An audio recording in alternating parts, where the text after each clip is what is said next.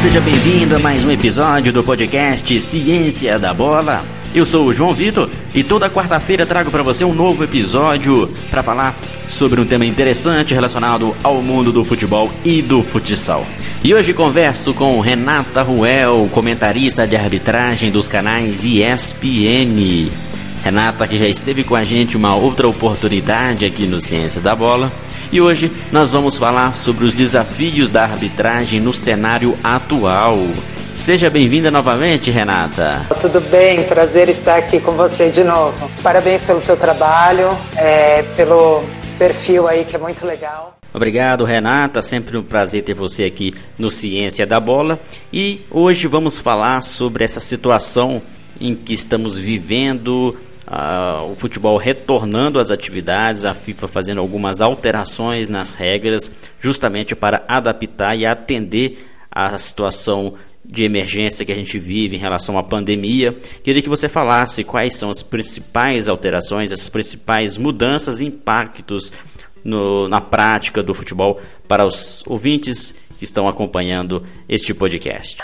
O que é importante a gente falar é que assim, a, a board, né, as regras não são feitas pela FIFA, é pela International Board. A International Board, é, eles se reúnem todos os anos, os anos e vão analisando é, algumas mudanças que eles podem aprovar ou não. Às vezes eles fazem experiência durante o ano anterior para ver se aprovam ou não algumas mudanças nas regras. Então, quando eles mudam, eles entendem que é para benefício do esporte, que é para benefício do futebol. E todo ano, né, como o calendário brasileiro e daqui da gente é diferente do calendário europeu, eles fazem as mudanças de regras baseadas no calendário europeu. Por isso que as regras passam a entrar em vigor dia 1 de junho. Normalmente aqui a gente está no meio do Campeonato Brasileiro, né? Esse ano é exceção em função da pandemia que já era para estar rolando. Mas na Europa essa época está de férias. Então quando começa a temporada seguinte, eles começam com regra nova. Aqui o que acontece? É, como as regras saem antes, a board aprova antes, a CBF pede autorização para já começar o Campeonato Brasileiro utilizando as novas regras. Então, o Campeonato Brasileiro normalmente já vai desde o começo com as novas regras. Agora, a Copa do Brasil, por exemplo, ela já iniciou. E aí eles esperam mudar de fase para entrar a regra nova, que é o que vai acontecer, né? A CBF já falou que ainda tem jogos da última fase da Copa do Brasil que precisa ter o jogo de volta, o que ainda não aconteceu. Então, essa, esses próximos jogos para terminar essa fase ainda serão com as regras antigas. Acabando essa fase, iniciando a outra, vem a regra nova. O Campeonato Paulista ele começou com as regras antigas. Eu acredito que ele termine com as regras antigas. Ainda não deram parecer. A não ser que mude, ao mudar de fase, eles coloquem a regra nova. Tá? Então é importante a gente entender isso também. Essa diferença do campeonato que começa com a regra antiga e termina com a nova, quem já começa com a regra nova. Tá? E aí, Algumas mudanças, eu até vou olhar aqui um pouquinho para o lado, porque eu não vou lembrar todas de cor. Então, deixei aqui aberto que eu tinha escrito, né? É, uma das mudanças é o que o estava acontecendo. O goleiro, né, quando tem uma partida, Copa do Brasil, né, que as decisões se terminam os dois jogos empatados, vai para os pênaltis, né, e a decisão vai para os penais. É, às vezes o goleiro já tinha cartão amarelo durante a partida, aí ele se adiantava, cometia uma infração na hora do pênalti, tomava outro amarelo e era expulso. E ele era prejudicado. A FIFA entendeu que essa regra não foi legal. E era até uma regra nova. Não era uma regra antiga, era uma regra nova de dar amarelo no pênalti e tal, mas entendeu que não estava funcionando. E aí o que, que aconteceu? Eles voltaram atrás e aí, por exemplo, o goleiro tomou o cartão amarelo durante o jogo ou na prorrogação. Se vai para as penalidades, esse cartão é zerado. Se ele cometer uma primeira infração de adiantar na hora do chute, da cobrança do pênalti, ele vai ser advertido verbalmente. Na segunda vez que ele comete a infração, aí ele recebe cartão amarelo. E aí, como os cartões durante o jogo zeraram na hora dos pênaltis, ele não vai receber o segundo amarelo e o vermelho, vai ser o primeiro na cobrança dos pênaltis. Aí, se na terceira vez ele cometer a infração nos pênaltis, aí ele vai receber o segundo amarelo e o vermelho. Tá? Essa é uma das alterações. As outras, tem mais aqui também, que por exemplo, o goleiro, é, antigamente, e a maioria das pessoas não sabiam isso, mas é uma regra desde que eu entrei na arbitragem, o cobrador chuta a bola e ela bate no travessão, na trave ou vai para fora. Só que o goleiro se adiantou. Ou seja, o goleiro cometeu uma infração. Só que ele não defendeu. Vamos brincar lá, lá Rogério Ceni, né? Que o Rogério Ceni na hora dos pênaltis da cobrança avançava bastante. Então vamos dizer assim, é, a lá Rogério Ceni, ele antecipou, ele se adiantou na cobrança do pênalti, só que o cobrador bateu na trave para fora. Pela regra do jogo, é era era para voltar o pênalti.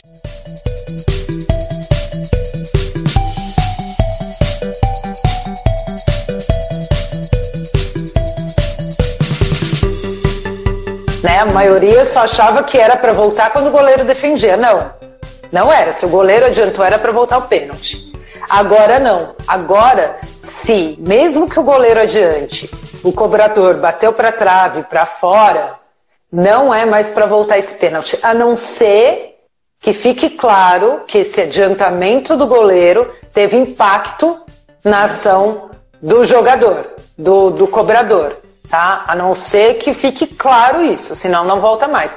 Essa é uma outra mudança. É, vamos ver aqui.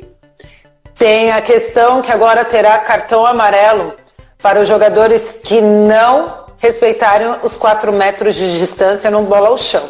Então também é uma regra relativamente nova do bola ao chão, que agora quando tem um bola ao chão, a bola fica para o jogo, o, o time que tocou por último na bola, quando o árbitro paralisou a jogada. A não ser que o último toque tenha sido dentro da área. E aí a bola fica para o goleiro, tá? Mas aí a gente tem um bola ao chão para a última equipe que tocou.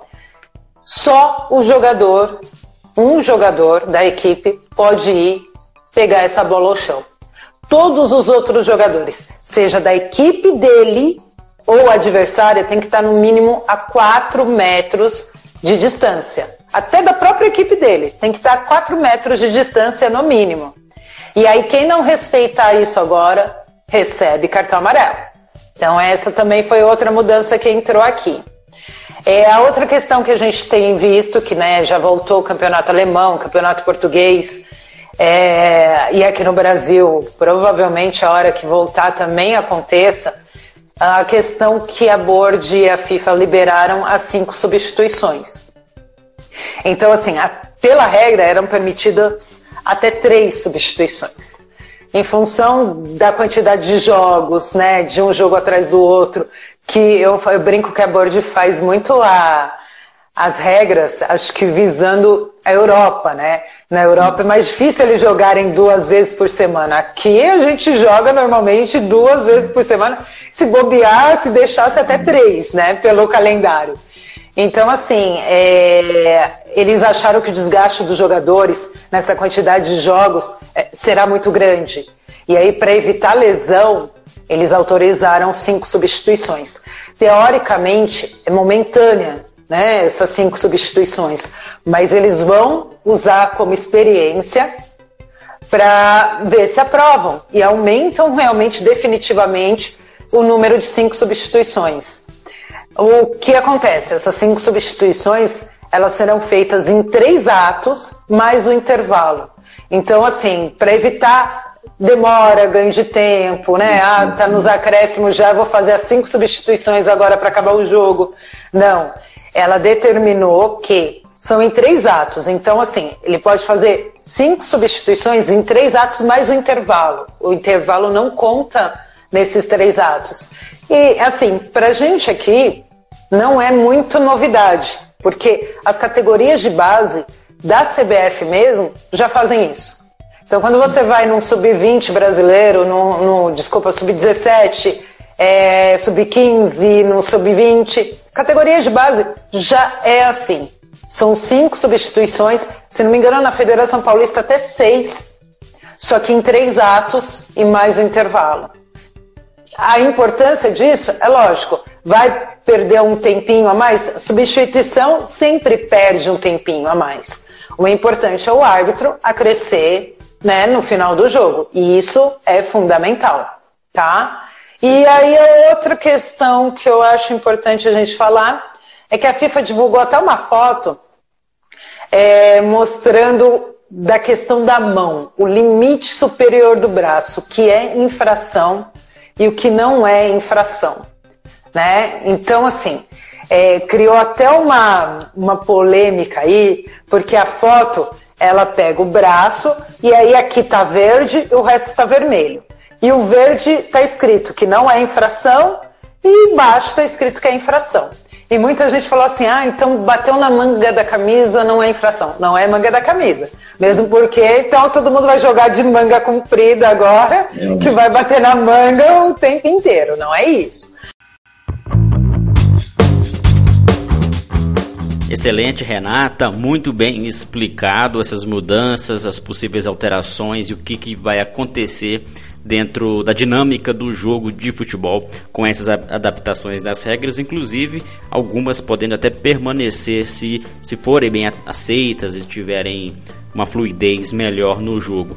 Um ponto interessante que você tocou é sobre essa questão de bola na mão, é, lances interpretativos. A gente sabe que há sempre algumas divergências e por mais que a regra tenha uma, uma escrita clara de como é a, a regra em si, uma falta, um lance. Muitas vezes o árbitro precisa interpretar para que, para que possa ser aplicado a regra em determinado contexto. Sim, é, na verdade eu acho que eu, eu, eu, brinco muito que antigamente, quando a gente via futebol, é, era muito mais fácil. Eu acho que às vezes eles querem é, facilitar a interpretação da regra, mas eles estão dificultando em alguns casos. Né? É, você pega essa questão da mão na bola, bola na mão que hoje é ação deliberada, antigamente, se assistir os jogos, era claríssimo. Quando o cara tinha intenção, metia a mão na bola e o árbitro marcava porque todo mundo viu que ele tinha intenção, né? Hoje, é, e quando ele não tinha intenção e batia no braço dele, o árbitro deixava seguir e todo mundo concordava. Hoje não, hoje você tem, acho que, uma grande dificuldade aí sim dos próprios árbitros, dos próprios instrutores é, eu, eu fiz uma enquete hoje mesmo no, no Stories de um lance de mão. E eu coloquei assim: pênalti sim ou não? Se era assim, é que entende que é um braço de arrasto, que ele, ele se apoia no chão, mas ele vai arrastando esse braço. Se entende que não, vai entender que é um braço de apoio. E aí você vê que divide opiniões absurdamente. E eu acho que não é nem só mais essa regra hoje. Você tem a regra do impedimento mesmo, se interfere ou não na ação do adversário, se a bola vem de um desvio ou de uma ação deliberada do defensor, que cria uma confusão. A minha enquete de ontem deu isso, deu 51% achava uma coisa e 49% achava outra.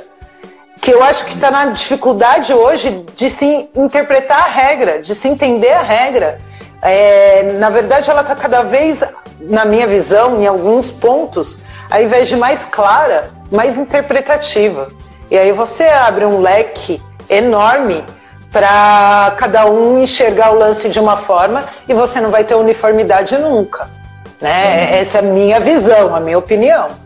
Como a regra não é clara, como ela cabe interpretação, como num toque de braço, muita gente, um acha que foi, outro não foi, ou até num pênalti pelo, por um calço, por um pontapé. Tem gente que fala, olha, foi, não foi. É, eu acho ótimo, porque cria polêmica para mim. Ótimo, né? Isso é sensacional. Mas eu, eu vejo muito essa dificuldade hoje de interpretação, de diretriz, da falta de. É, eu brinco que eu, eu admiro muito o Arnaldo, eu tenho muito respeito pelo Arnaldo, mas a regra só é clara para o Arnaldo para mais ninguém. Ele é tão acima da média que ele consegue entender a regra. Porque a regra não tem nada de clara. Ela é muito subjetiva e ela é muito interpretativa. Na regra 5, que é a regra do árbitro, uma das primeiras fase, frases é, tem a está escrito o seguinte: segundo a opinião do árbitro. Ou seja, se na regra está escrito segundo a, a opinião do árbitro, a opinião dele pode ser diferente da nossa. Ou seja, cabe interpretação. E aí não, você não pode ficar pegado só à regra do jogo. Existe leitura do jogo. O que está acontecendo no jogo? O que, que o jogo está pedindo? Sabe? É ter feeling. A gente brinca que é, o, é ter o cheiro da grama. Então, assim, são vários fatores, vários fatores. E, e para mim, essa questão de mão na bola, bola na mão, é aquilo que eu falei.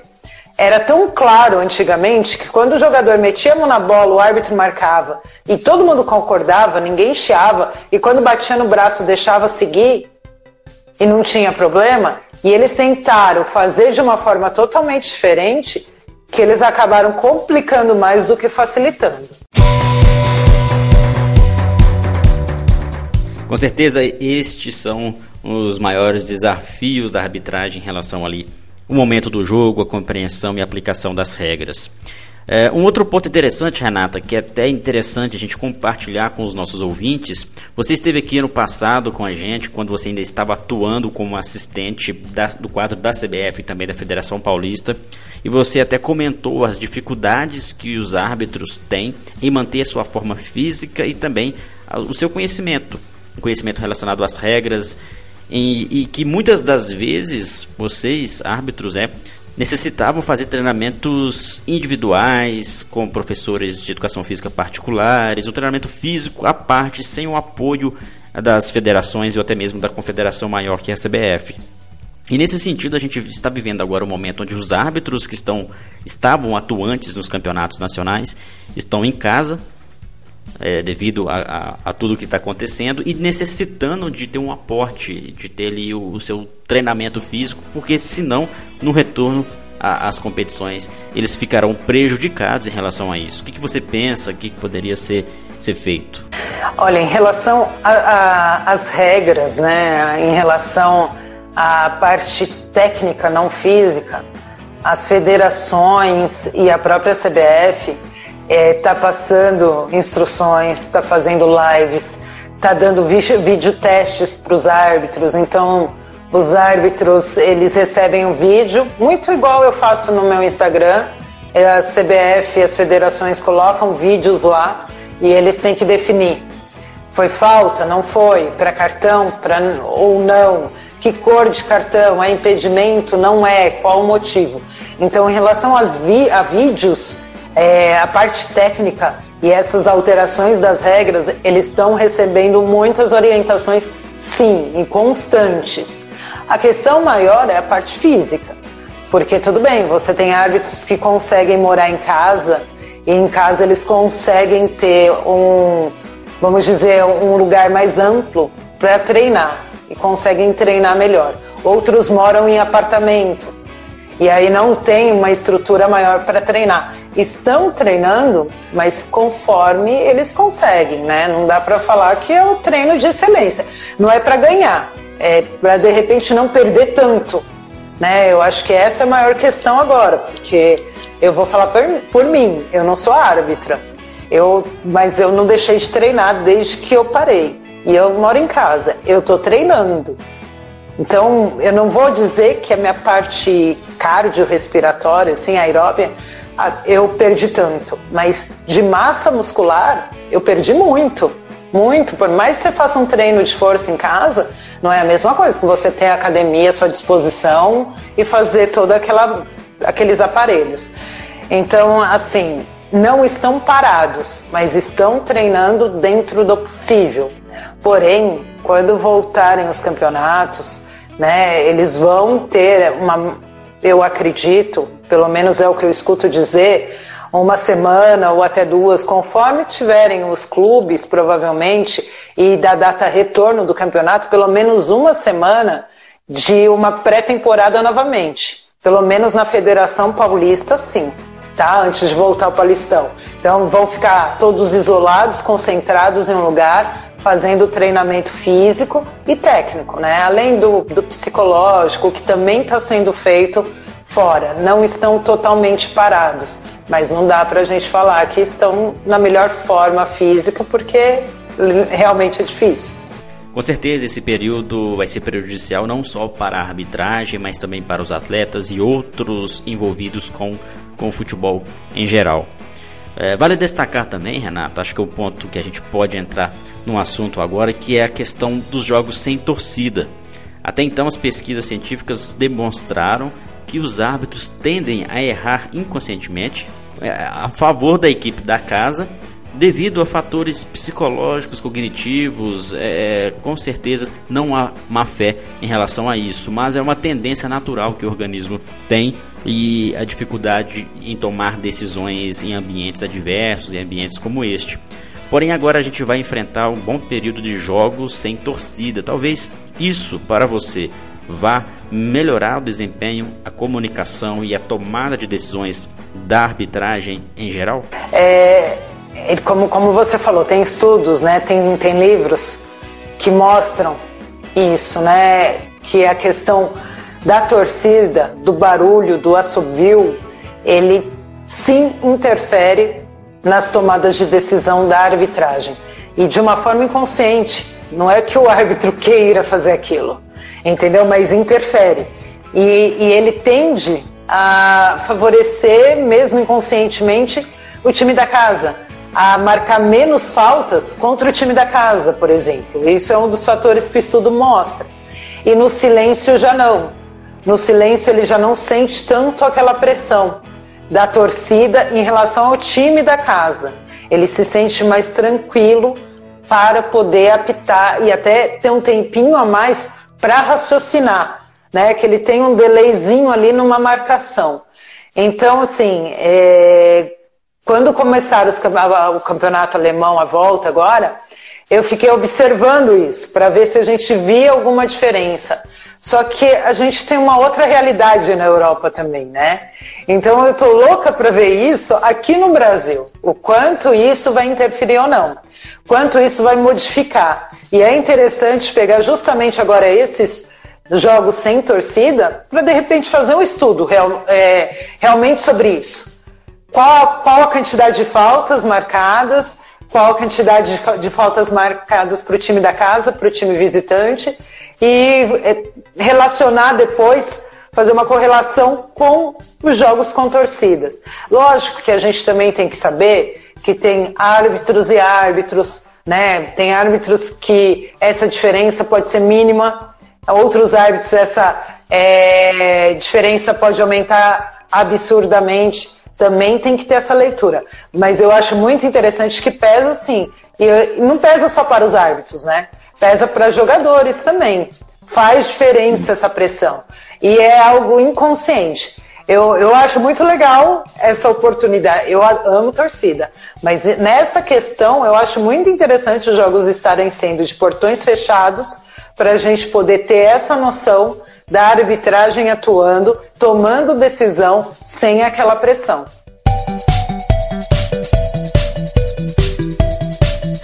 Bom, Renata, vamos falar um pouco do protocolo do VAR, algumas regras que foram implementadas, o protocolo que deve ser seguido e para torcedores, para quem está assistindo alguns jogos, fica ruim pelo menos nessa fase de transição. Agora a gente vê uma diminuição nisso, os torcedores começam a compreender e ter uma aceitação melhor também em relação ao VAR. Mas uma discussão muito grande, inclusive os nossos ouvintes também devem, devem ter essa, essa dúvida, é em relação a lances de impedimento, que muitas vezes podem até resultar em gol, mas até mesmo impedimentos claros, a arbitragem não toma decisão, espera o VAR espera o protocolo todo ser, ser seguido para aí sim é, levantar a bandeira ou confirmar o impedimento. Então, eu queria saber de você sobre, sobre isso, se esse protocolo é, é, é feito dessa forma e se é mesmo necessário os árbitros demorarem tanto para, para marcar o impedimento no caso. Então, a gente tem a questão agora do VAR, né? E com o protocolo do VAR, nos jogos que tem VAR, o assistente ele tem que esperar a jogada se concretizar para dar a opinião se dele se estava impedido ou não. Então, assim, ele não pode matar essa jogada logo no início, a não ser, a não ser que seja algo muito claro, que ele vê que não tenha outro jogador que estava a 5 metros de distância, entendeu? Mas, assim, o protocolo hoje dos jogos com o VAR é para o assistente esperar a jogada se concretizar e somente depois ele dar a opinião dele, assinalar se estava ou não impedimento. Então, com o VAR hoje a gente não tem muito o que fazer. Agora, em relação aos outros é, jogos que não tem VAR, e é até a questão que você colocou, falando do, da jogada que tem que esperar tocar na bola, não literalmente, tá? E isso é a regra de interferir, do impedimento, mas de interferir no jogo, é, tocando a bola. Mas tem a regra de interferir no jogo tocando a bola ou tentar jogar. Então, quando o, o, o assistente ele percebe jogo sem o VAR, tá? Porque no VAR agora ele tem que esperar. Jogo sem o VAR. Tem um jogador indo sozinho para a bola. Ele sabe que aquele jogador está em posição de impedimento. Ele olha, não tem a chance de nenhum companheiro dele chegar naquela bola, alguém, outro companheiro desse atacante que esteja em posição legal, de chegar nessa bola e pegar essa bola, ele já pode sim matar a jogada antes. A questão é, ele precisa analisar todo o contexto e ver se não tem um companheiro desse atacante que possa chegar nessa bola e esteja em posição legal só tem esse atacante sozinho lá na frente, ele pode matar sim, tá? Mas a gente também tem que tomar muito cuidado. Lembrando que mesmo que o jogo tinha VAR, a questão do lance Cruzeiro e Corinthians o ano passado, o gol do Cruzeiro na Arena Corinthians. Que o que, que aconteceu? A bola veio do defensor, veio do Jadson do Corinthians. E aí houve um erro de comunicação, tanto que ele mata a jogada, porque o jogador do Cruzeiro estava muito à frente impedido. Né? Muito, muito, quem lembra desse lance. E, e aí ele entendeu que a bola, ele não entendeu não, foi um erro de comunicação até onde eu sei. Que a bola veio do atacante. Então ele matou a jogada, mas a bola veio do defensor. E aí você tem que ter um trabalho em equipe, conjunto, porque nem sempre o, o, assistente sabe de quem veio a bola, ainda mais quando tem uma disputa. E o árbitro que está mais próximo, ele tem que chamar para ele gritar: defesa, defesa, defesa, ou ataque. É, aí eles combinam o trabalho em equipe que é feito sempre antes dos jogos, para uma comunicação eficaz nesse caso, que foi o que não ocorreu nesse jogo. Então, assim, a gente também tem que tomar muito cuidado dessa bola à frente ele simplesmente levantar. Mas vamos dizer que naquele lance, se a bola tivesse vindo do companheiro mesmo, do outro jogador do Cruzeiro, não tinha mais ninguém com chance de chegar naquela bola em posição legal, ele poderia matar a jogada assim mesmo antes do jogador em posição tocar na bola. E muito do que se reclama em relação ao VAR, a demora da resposta e da conferência do vídeo até o árbitro principal e consultar realmente ali em campo e ver o vídeo. Há uma demora também por causa da interpretação. A gente sabe que no futebol tem lances que, como a gente já havia comentado hoje, bola na mão, alguns lances de falta, de pênalti, até mesmo uh, o impedimento, que necessita a gente entender, ver o contexto da situação para saber se realmente é uma falta ou não é, foi gol ou não foi, estava impedido ou não estava impedido, diferentemente de outras modalidades, onde tem o recurso do VAR, mas que é específico, bola dentro, bola fora, é, bola na linha, são mais específicos, não necessita de ter essa interpretação. Tem a questão da interpretação e tem outra questão, né? Eu tive a oportunidade de ver um treinamento do VAR e a gente tem que entender é, que às vezes o próprio técnico, porque você tem no VAR a equipe de arbitragem e o técnico que vem da empresa que administra o VAR.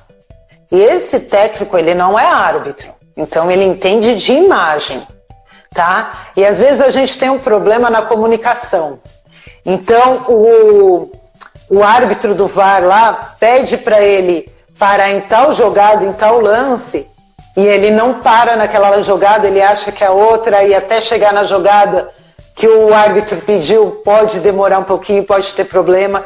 Então, esse treinamento com o técnico do, do VAR, da empresa do VAR, também é fundamental. Pode acontecer esse problema, tanto com o técnico quanto com o árbitro de vídeo. Com o árbitro de vídeo, o que, que a gente também percebe? Vamos falar da questão do impedimento, tá? Às vezes a gente acha, eu eu achava que o, o impedimento pelo menos era 100% de acerto. Até a gente ver que não é. Ele vai acertar ali uns 90%, 95%. Por quê? Porque você tem a questão do frame da bola. A regra fala que você tem que analisar o lance na prime no primeiro toque do jogador na bola. E o frame do VAR, ele tem três tempos. Um que é antes, um que pode ser nesse momento do toque e um depois. Se a gente pegar o lance de Palmeiras e Ceará, o ano passado no Brasileirão, o gol anulado do Ceará era lance extremamente ajustado e o frame, a bola já tinha saído do pé do jogador. E aí dava que o jogador do Ceará estava em posição de impedimento. Quando você pegava o frame da, do toque da bola, o jogador do Ceará estava em posição legal. E aí, às vezes, e isso o técnico ele vai conforme o árbitro pedir para ele. E aí tem o traço da linha, por exemplo, do, do impedimento. E aí o, o árbitro que vai. A tecnologia não define, é o árbitro que vai definir qual é o ponto que está mais próximo da linha de fundo. É, a, é o joelho, é o nariz, é o pé. E às vezes demora para definir isso também. E aí entra outra questão também da interpretação em outros lances que é aquilo. Para mim foi, para mim não foi. Eu chamo, eu não chamo. Eu vou, eu não vou. Mas a CBF, a maior preocupação hoje da CBF, além de definir quando o árbitro de vídeo tem ou não que chamar o, o árbitro de campo para rever um lance, é a questão da demora. É diminuir esse tempo de demora do árbitro de vídeo, sim, porque a nosso aqui no Brasil ainda está acima da média em relação a outros países. Talvez é, é, até mesmo essa dificuldade, logo no início aqui, ainda é o primeiro ano que o VAR está sendo implementado aqui no Brasil, na América do Sul em geral, talvez é, é, por ser uma novidade, algo que ainda até mesmo os operadores ali da, das cenas têm dificuldades, por ser o início, né? Por ser novo, algo novo dentro do futebol. Eu acho que sim, eu acho que é tudo novo, né? O VAR é uma ferramenta nova. E aí está todo mundo se adaptando ainda. É, os, os, árbitros, os técnicos, os jogadores, os jornalistas, os torcedores. É, é uma fase ainda de adaptação. E eu acho que dentro dessa adaptação, a tecnologia também vai melhorando. Né, para você ter uma tecnologia melhor. Então, a tecnologia usada o ano passado aqui não era mesmo usada na Europa. Então, você também tem essa questão é, que muda né, a, a qualidade, a, a certeza e de repente até a rapidez do trabalho. E com, com o tempo a gente vai percebendo né, o que se pode melhorar. Eu acredito que a partir do momento que a gente vai percebendo que se pode melhorar, as adaptações vão sendo feitas. O VAR eu acredito que ainda vai passar por mais mudanças, porque é novo. Está todo mundo ainda conhecendo, como funciona. O ano passado, as imagens aqui não eram passadas no telão do estádio e não vinha a imagem do que o árbitro estava analisando para a TV. A partir desse ano, a CBF quer fazer isso. Pode ter um problema aí, pelo, era o ideal da CBF mostrar nos estádios e na TV. Só que agora, com a pandemia, tudo está parado, a gente não sabe como vai ficar para esse ano. Mas que eles tinham o intuito de mostrar, tinha. Então eu acho que assim, é adaptação, é a gente ter calma, é a gente ver o que, que pode melhorar e ir fazendo ajustes. Eu acho que ainda muitos ajustes serão feitos aí. Legal, Renato. Um outro ponto interessante, a gente está encaminhando para o final do nosso bate-papo, mas é bom a gente tocar nesse assunto também. Até para saber a sua opinião, Renata, a respeito do treinamento psicológico, cognitivo para árbitros, principalmente porque a gente sabe que há sim uma influência da, da cognição e, na, e até mesmo na personalidade do árbitro durante os processos de tomada de decisão que pode afetar ou não o seu desempenho dentro do, do jogo. Tem a ver sim. É, é, hoje as federações da CBF elas têm um trabalho psicológico com árbitro, porém não no geral, né? Você tem um quadro enorme, então às vezes não abrange todos. E esse trabalho psicológico eu vejo sim fundamental para tomada de decisão, para você traçar perfil e para gestão. Né? Esse trabalho psicológico ele tem que ser feito com o árbitro, mas ele tem que estar tá incluído na gestão, na comissão, para você dar o, o psicólogo dar um retorno para a comissão de arbitragem para saber qual é o nível de preparação desse árbitro psicológica para um jogo, se ele está num nível mais elevado ou não, e ir trabalhando, né, para alcançar esse nível, porque você consegue, tudo é treinável, a gente sabe disso. Então, assim, é fundamental. E aí o Gustavo está falando que o perfil psicológico do árbitro do VAR deve ser diferente. Para mim, o árbitro do VAR é outro perfil.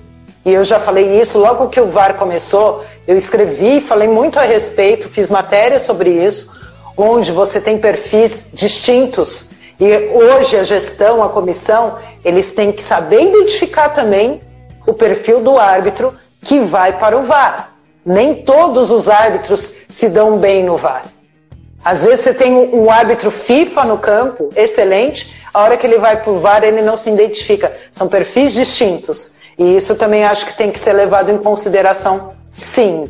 E aí eu vi uma pergunta aqui rapidinha, se vai ter o livro de regras no site da CBF. Eles devem estar tá traduzindo, mas eles sempre colocam no site da CBF o livro de regras traduzido, sim, para fazer download. Só não sei quando que esse livro de regras chega, porque eles devem estar tá traduzindo porque a FIFA não publicou em português.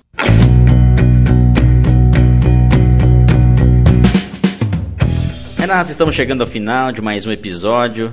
Quero agradecer a sua participação, segunda vez que você participa com a gente e mesmo assim as portas do Ciência da Bola estão abertas para você participar quantas vezes quiser. Com certeza é sempre válido ter uma profissional de qualidade e também aproveito para desejar sucesso ao seu trabalho à sua atuação como comentarista de arbitragem na ESPN. A gente sempre está te acompanhando e vendo o sucesso e a qualidade do trabalho que você vem desenvolvendo. Com certeza, eu que agradeço, João Vitor. Parabéns aí pelo perfil, que também ensina e ajuda muito a gente. Obrigada pelas palavras. Eu sou aquela pessoa apaixonada por regras, por arbitragem, por futebol. Então, precisando, contem comigo aqui. Um abraço e sucesso a todo mundo. E este foi mais um episódio do podcast Ciência da Bola. Obrigado pelo carinho da sua audiência. Continue acompanhando nossos podcasts, o nosso trabalho também nosso site. Acesse cienciadabola.com.br e confira os nossos cursos. Grande abraço a todos e até o próximo episódio.